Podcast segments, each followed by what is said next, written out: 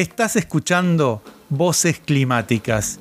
En Voces Climáticas queremos difundir el impacto del conocimiento científico para lograr cambios y soluciones en el marco de la acción climática en América Latina y el Caribe, así como dar voz a quienes han logrado un cambio en sus vidas y comunidades gracias a ese conocimiento.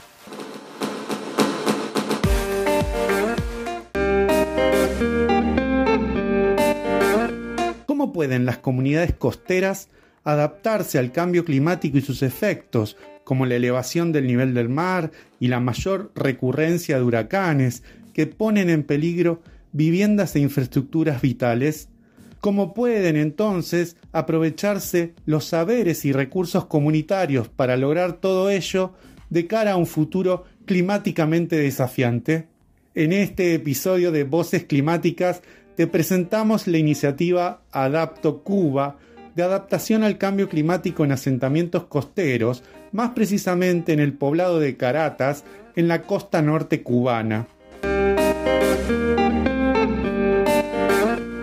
Dialogamos con Gonzalo González, arquitecto e investigador, quien desde la Universidad Central Marta Abreu de las Villas fue uno de los coordinadores de esta iniciativa que supuso la puesta en marcha de cinco microproyectos de investigación-acción para hacer frente a los impactos del cambio climático en esa población vulnerable. Así describió González al poblado de Caratas. Este poblado tiene 591 habitantes, muy pequeño. ¿sí? 200, no llega a 230 viviendas, ya se han ido perdiendo, en el último huracán se perdieron 5.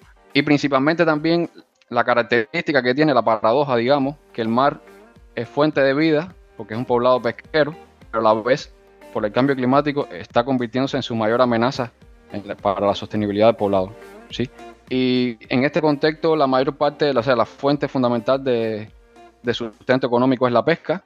Existen muchas amas de casa. En este sentido, también nos resultaba interesante que gran parte de las mujeres están desempleadas en la casa. Y también estas mujeres generan una serie de, de iniciativas ahí, en, porque también se da una dinámica en el poblado que los pescadores salen a pescar durante la, semana laboral, o sea, de lunes a viernes, regresan el sábado y en la comunidad se queda, digamos, habitada mayormente por las mujeres y, ahí se genera una, serie de redes de, conocimiento, de buenas relaciones y, de iniciativas de cuidado del jardín y demás que vimos muy interesante también. Y por otra parte, eh, bueno, el poblado, eso, la fuente principal es esa, tiene servicios básicos de una escuela primaria local, una farmacia, unas cosas muy fundamentales para la vida allí, pero principalmente depende de, su cabecera municipal para otras funciones de, medicina, de otras cosas que llevan más especialización, ¿no? Incluso para los estudios de los jóvenes, también tienen que, cuando pasan los estudios primarios, ya tienen que irse de poblado a estudiar en otros contextos. A la hora de hacer este tipo de investigaciones participativas, es clave abordar las creencias de la comunidad involucrada y definir los cursos de acción a partir de ellas. En temas de cambio climático todavía falta información y sensibilización.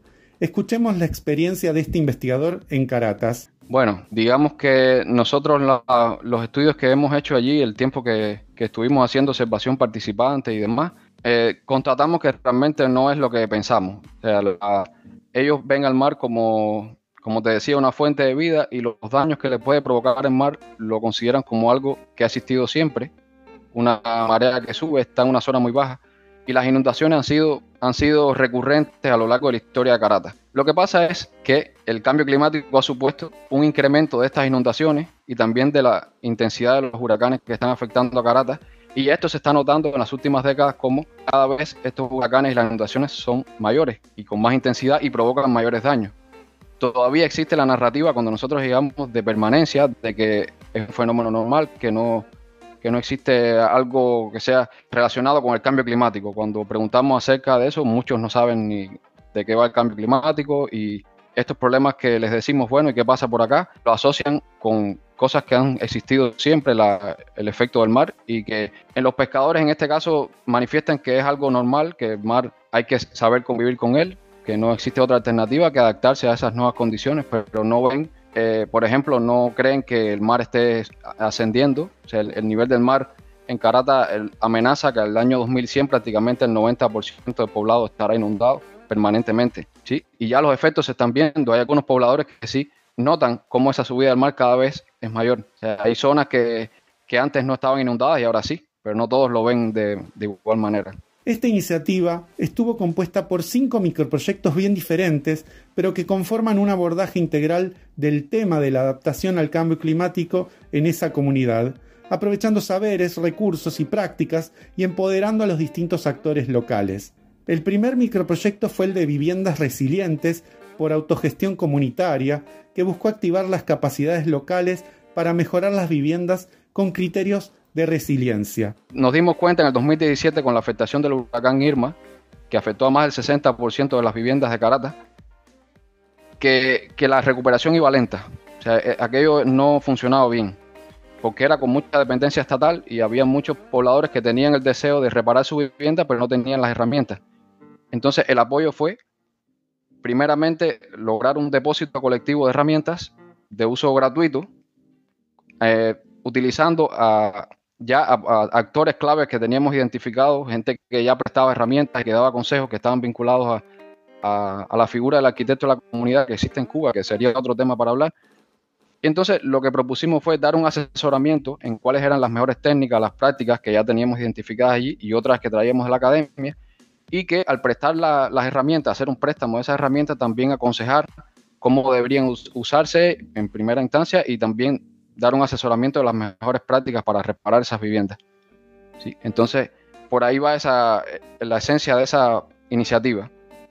Esas herramientas quedan, quedan en ese depósito, en, un actor que es, es, una persona de reconocimiento en la comunidad, que siempre ha ayudado en este, que tiene conocimiento de la construcción, el cual también capacitamos y, también bebimos de él, por supuesto, aprendimos de su experiencia y por ahí va esa experiencia, ¿sí? Eh, es que el que quiera reparar su vivienda tenga la posibilidad de hacerlo gratuitamente con herramientas que no tienen coste cero y sobre todo la parte de la asesoría en cuanto a las mejores técnicas y demás. El segundo microproyecto fue Yo me adapto, educación para la percepción del riesgo en la población infantil, con el objetivo de educar a jóvenes de la comunidad para prepararlos para enfrentar los efectos del cambio climático desde la educación extracurricular. La influencia de las maestras fue, fue fundamental. Vimos cómo en la zona protegida que, donde viven, que es una zona, una reserva natural protegida donde existen especies endémicas de Cuba y demás, está altamente contaminada. En Caracas existe contaminación ambiental por falta de redes de saneamiento y demás.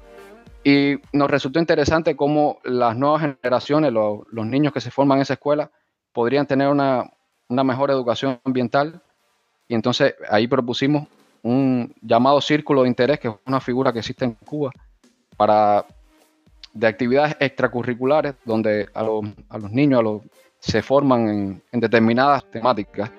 Y propusimos e, esta, esta iniciativa que se, se llama Yo me adapto, que trata de hacer un círculo de interés, esa actividad extracurricular, donde se le, se le dio formación a las maestras para que le dieran eh, esos contenidos a los niños, ¿no? De la contaminación ambiental, la adaptación al cambio climático, que es, hicimos un prediagnóstico y dimos, nos dimos cuenta que los niños tampoco saben qué, de qué va el cambio climático y mucho menos, y están, son las futuras generaciones, ¿no? Si no, la, si no se siembra desde ahora, ¿qué van a saber más adelante? El tercer microproyecto fue Mujeres al Mar, grupo de acción comunal para la adaptación del cambio climático, se buscó mejorar la percepción del riesgo y fortalecer una red informal de apoyo mutuo entre las mujeres. Aprovechamos también la, digamos, la potencialidad de las mujeres en amas de casa de esta red y creamos el grupo Mujeres del Mar. Nos dimos cuenta que eran también organizadoras de muchas actividades ahí en la localidad. Nos propusimos reunirlas y utilizamos a las maestras que, que eran protagonistas allí. Fueron como las que enlazaron a a todas las demás mujeres, nos, hicieron de captadoras de, las demás amas de casa, que muchas veces cuando como academia tocas la puerta eh, se ven como más retraídas, no quieren, con las maestras ya logramos que se acercaran. Con ellas hicimos actividades de, sensibilización, de, preparación acerca del cambio climático, explicamos, pusimos planos, o sea, hicimos varias actividades de formación en este sentido, de hasta dónde llegaría el agua en Carata, cuáles son las medidas, cómo, cómo se podría adaptarse a, esta, a este nuevo escenario. Y eh, a partir de este, de este microproyecto, de esta relación con las mujeres, se generaron otros subproyectos, como por ejemplo el diseño participativo de un espacio público que está, que está en una zona inundable, de cómo hacer un espacio que, pudiera ser flexible, que permitiera que el mar entrara y saliera, pero a la vez pudiera ser en tiempo de normalidad un espacio público de uso para, para el poblado. ¿sí? Y también se generaron algunas actividades de planificación para la siembra de mangle como primer frente de, contención del mar y demás. El cuarto microproyecto fue Voces de Caratas, Internet como medio para facilitar el debate y la divulgación de acciones de adaptación al cambio climático, que buscó dinamizar la comunicación entre los miembros de la comunidad y ampliar la información sobre la crisis climática. Voces de Caratas es, es una iniciativa que también está relacionada con el, con la COVID-19. ¿Y qué pasa cuando comienza la pandemia? Eh, quedamos, la academia eh, y la comunidad quedamos totalmente distantes. Hay que entender también que en Cuba la Internet por datos empieza a funcionar en el 2018, o sea, una, es tardío. Y en, comunidades como Caracas realmente estaban muy rezagadas en el tema de Internet, de la, del, acceso móvil, del acceso móvil con la Internet. Y la idea fue crear crear un, grupo virtual a través de WhatsApp y el proyecto, el microproyecto consistió en financiar los paquetes de datos que, realmente inicialmente eran caros para, una persona de bajos ingresos en Carata. Y eh, logramos un grupo de 14 financiar a 10, pero se, fueron sumando otros de forma voluntaria que sí tenían posibilidad. Logramos hacer ese, ese grupo de intercambio virtual que inició, inició con un grupo de WhatsApp, pero más adelante también hicimos para visualizarlo, visibilizar los resultados un grupo en Facebook que se llama Voces de Karate igual y se puede, se puede buscar rápidamente, tuvo un impacto eh, en la comunidad y también a nivel internacional, incluso muchos cubanos, gente empezó a, interactuar en, el grupo de Facebook.